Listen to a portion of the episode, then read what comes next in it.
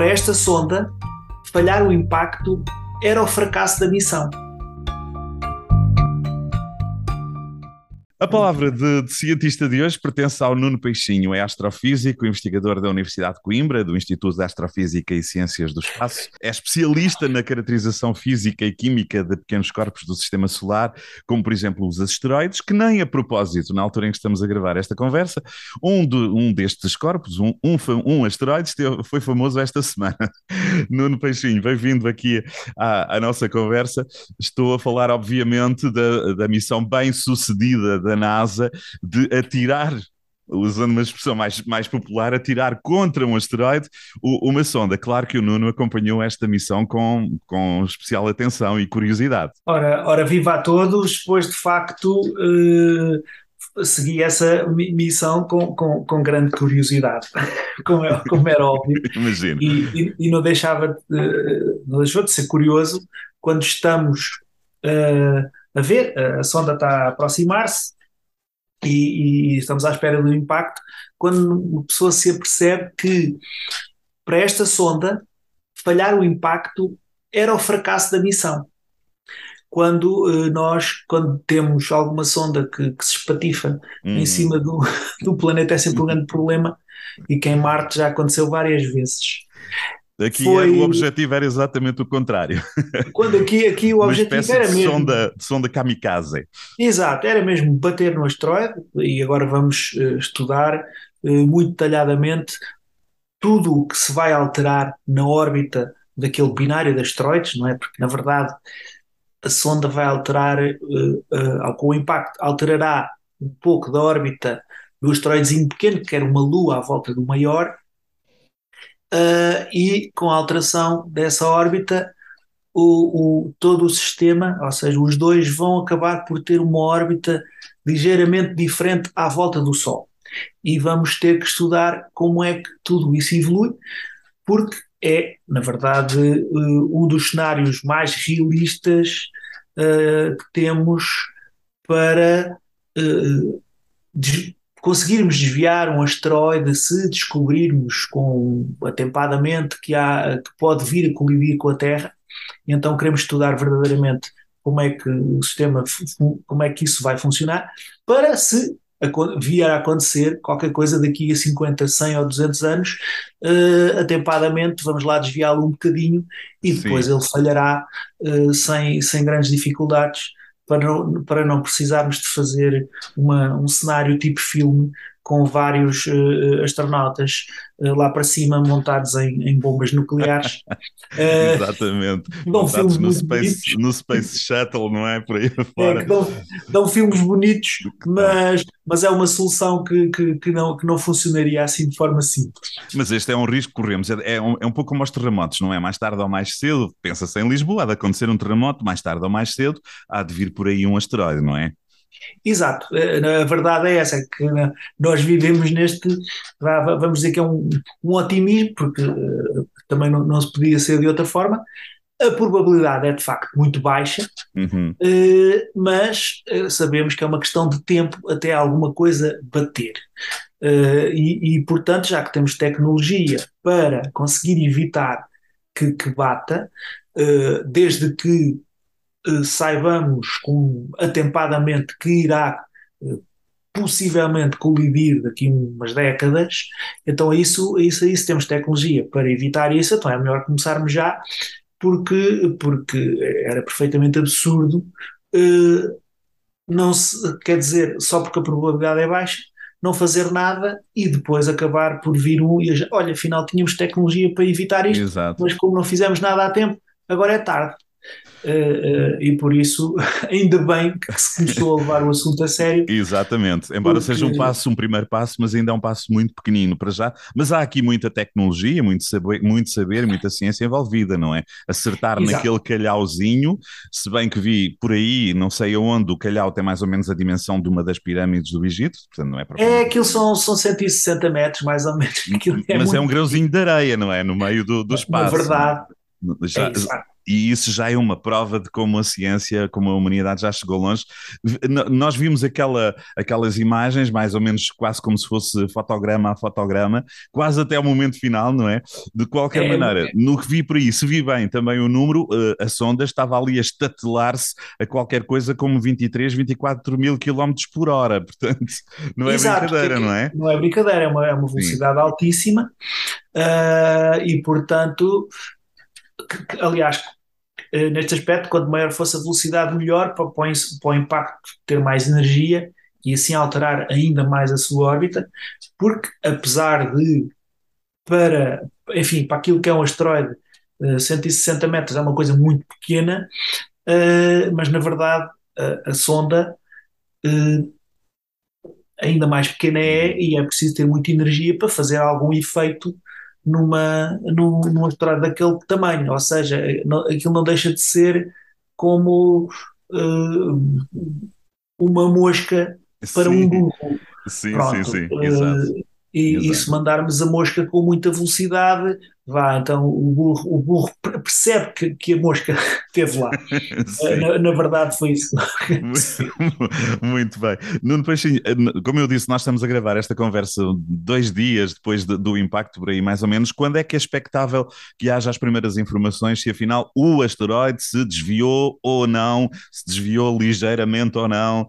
Uh, quando é que é expectável que esses dados surjam? Eu, eu na verdade, eu, eu, eu espero que, que, que gente que dentro de dois, três meses já haja resultados uh, fiáveis uh, a dizer se está a correr bem, se, se, se mexeu alguma coisa que, que, que, consigamos medir ou se não conseguimos ainda medir nada. Uh, porque, ou, se precisaremos de uma sonda maior? Porque, na verdade, vamos lançar em 2024 que depois chegará lá em 2026, a sonda ERA, eh, que é uma sonda que até tem várias, muita participação de, de indústria portuguesa e de investigadores uh, portugueses. Esta uh, chamava-se DART, não é? Esta era a DART. Double era, Asteroid Redirection Test, sim. Exato, o objetivo desta era mesmo o impacto. Sim. Fazer o impacto.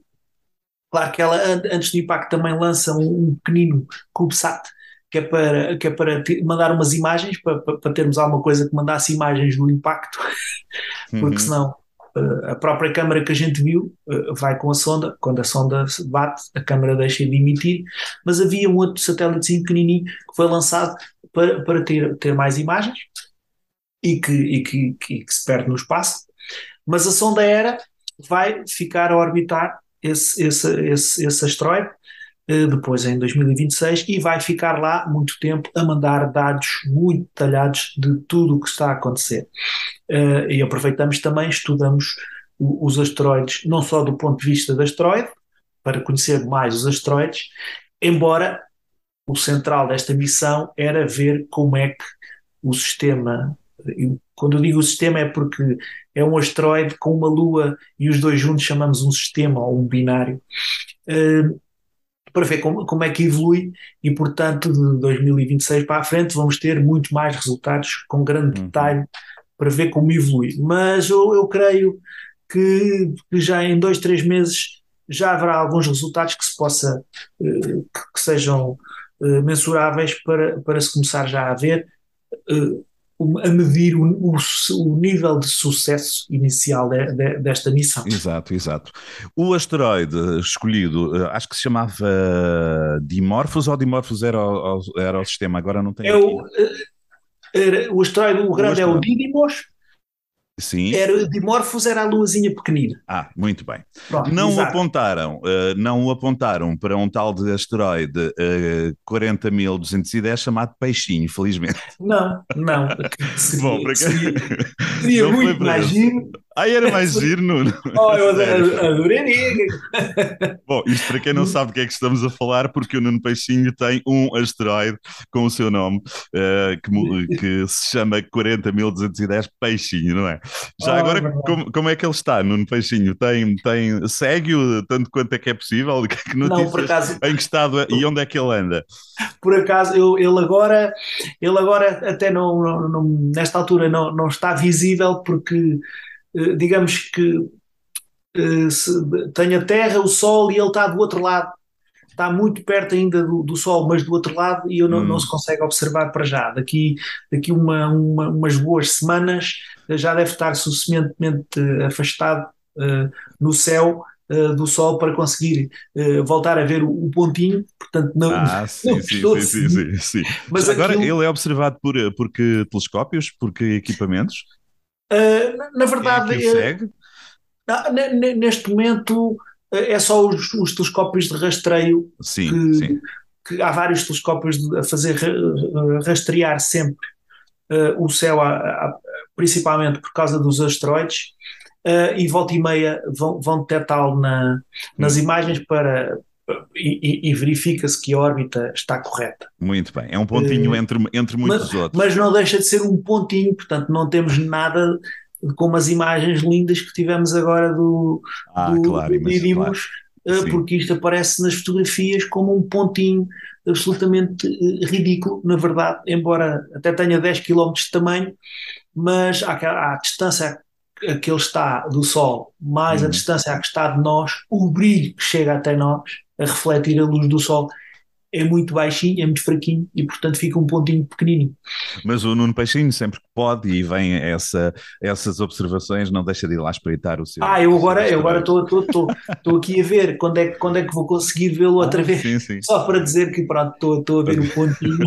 Muito bem, muito bem. Estes últimos tempos têm sido, obviamente, muito marcados pelo James Webb, eh, pelo telescópio, esse grande olho que eh, a ciência colocou algures longe da Terra, relativamente longe da Terra. Esse também é um feito, não é?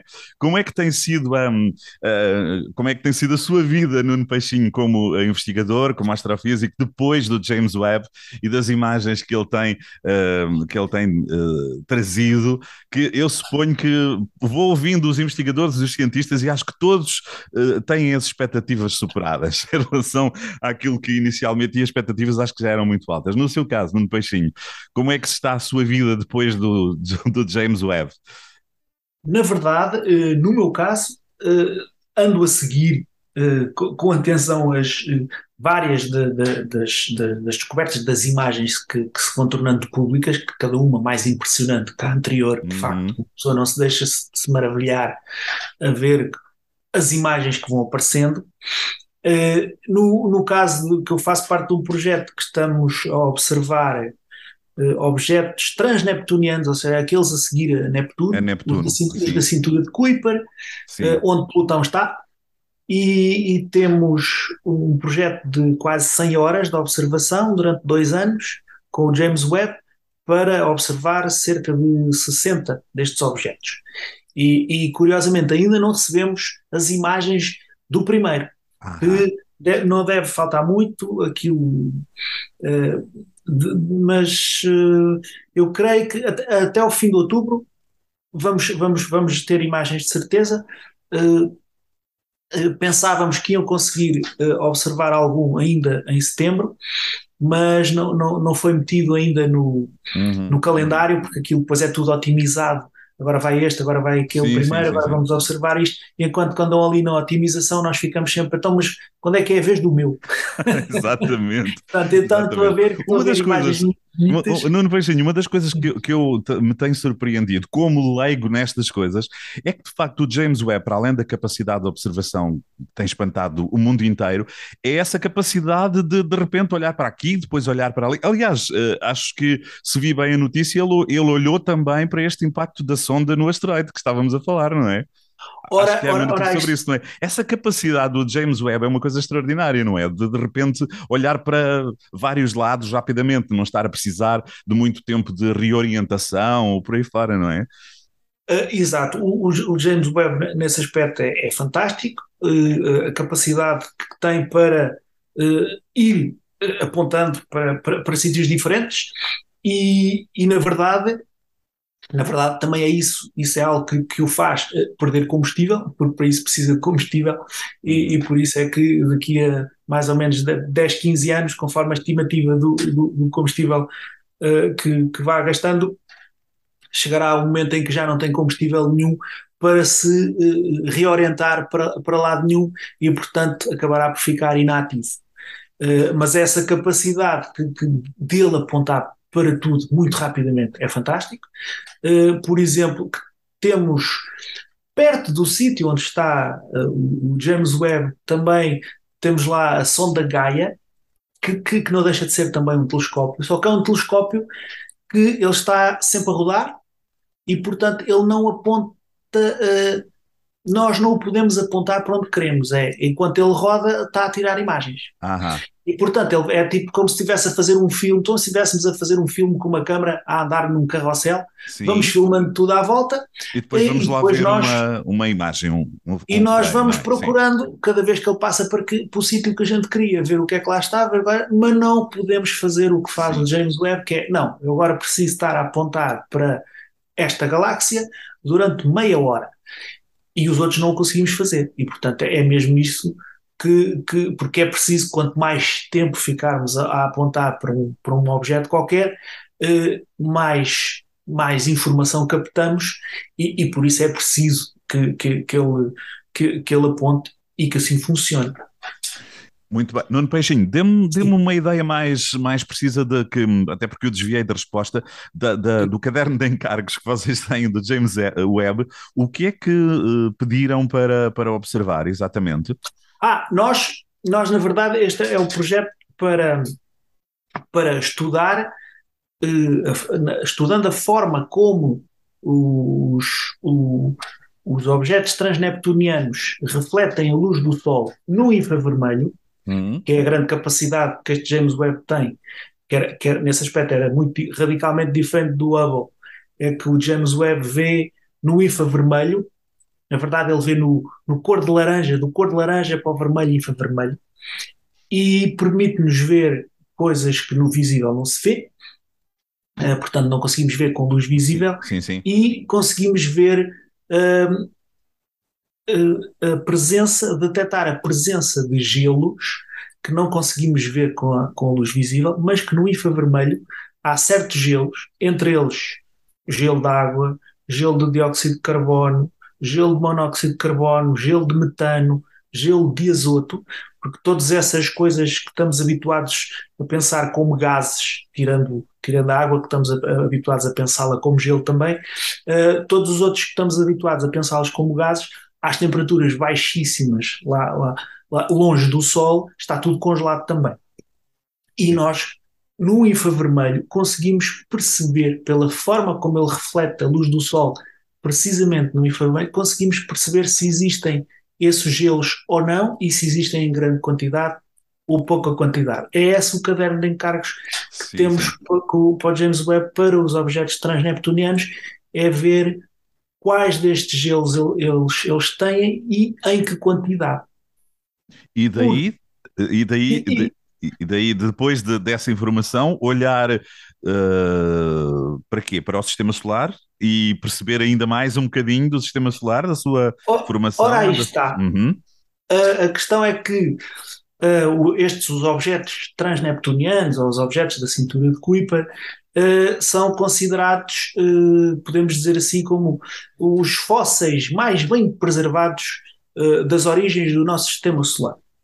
E, e a melhor maneira de, de pensarmos nisto é que todos nós já ouvimos falar quando se descobriu um mamute, um mamute congelado dentro de, de, algum iceberg ou de algum glaciar.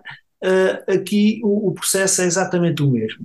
Os, os, os objetos aqui do sistema solar que, está, que estão muito longe do Sol foram muito pouco processados quimicamente porque as temperaturas são baixíssimas, portanto estiveram sempre congelados e aquilo nada lhes aconteceu. Eles estão hoje quase de, iguais ao que estavam assim que se formaram ah. há 4 mil e meio, milhões e meio de, uh, mil milhões de anos atrás.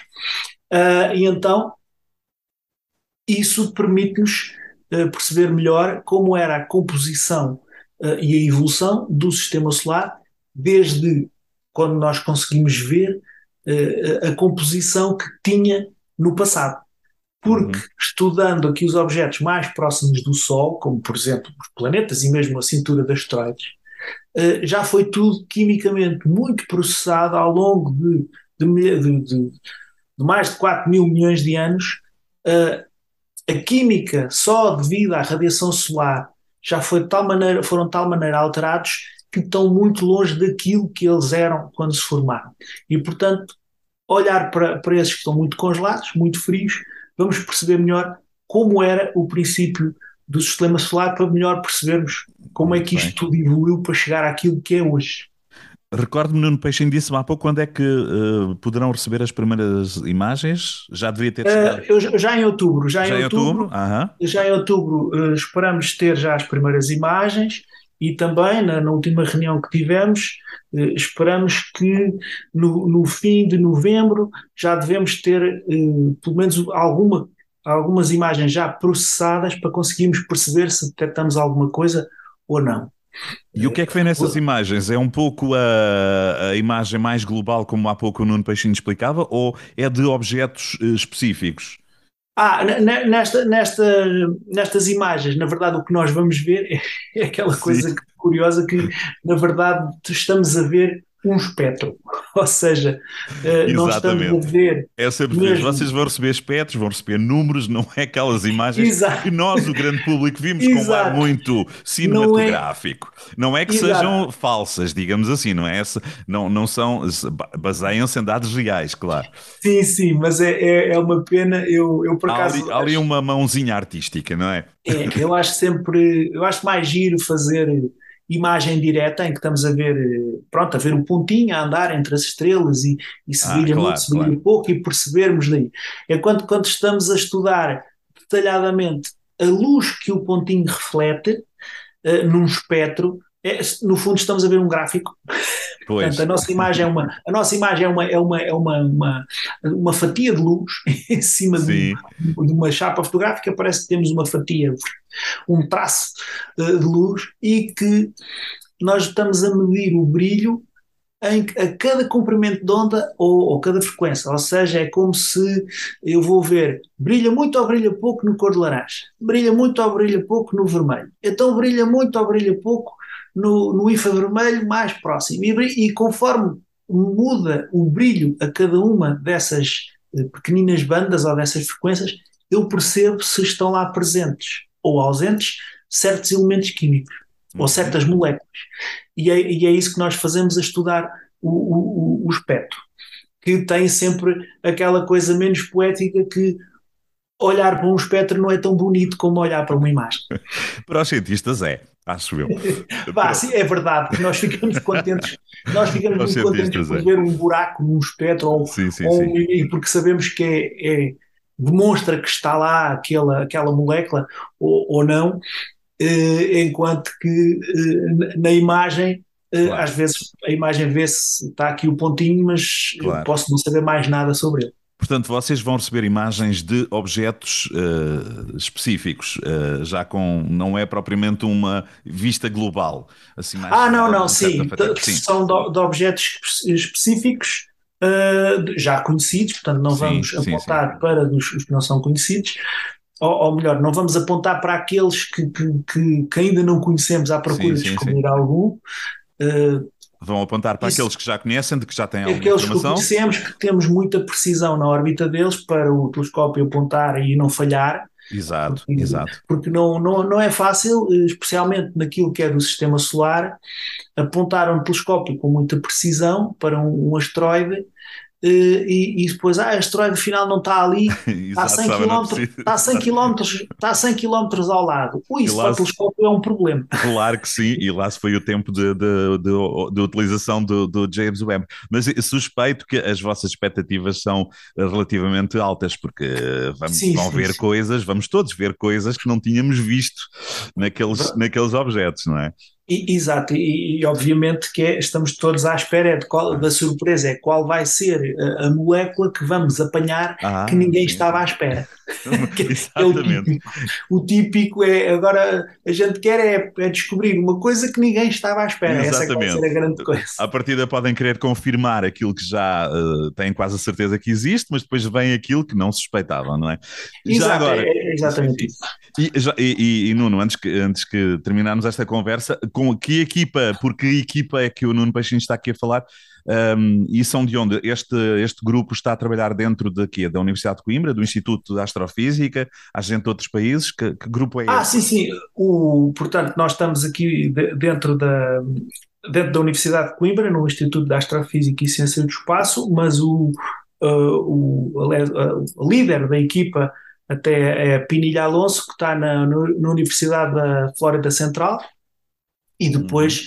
somos, somos, somos, muitos, somos de facto muitos, uh, a, maior parte, a maior parte da equipa uh, são norte-americanos, uh, e tem, mas tem, tem vários europeus, desde portugueses, espanhóis, franceses, a maior parte dos europeus somos, são os, os franceses, na verdade os franceses são sempre o, da Europa, o país que mais trabalha em ciências planetárias é a França. A França tem mesmo muita gente sempre em ciências planetárias.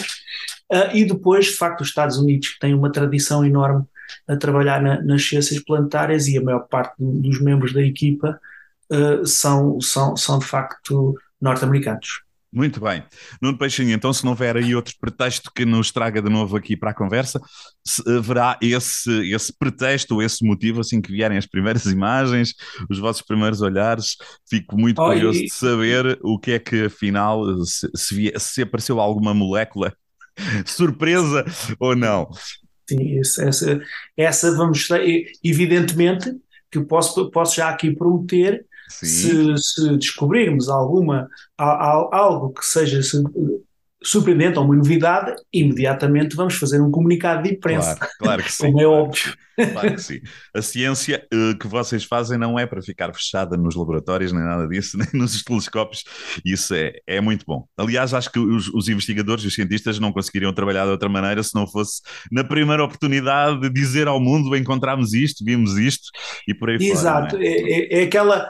Se, quando se faz aquela comparação entre. entre um empresário Sim. e um cientista, é o, portanto, o empresário eh, quer, quer logo fazer negócio com, com o seu produto e o cientista quer é logo falar ao mundo do seu produto. Muito Portanto, bem. cada um quer ser o primeiro numa coisa qualquer. Para nós, o importante é falar ao mundo daquilo que nós descobrimos para sermos os primeiros. É com assim. certeza. Dr. Peixinho, obrigado. Continuação de boas observações. Muito obrigado, boa tarde.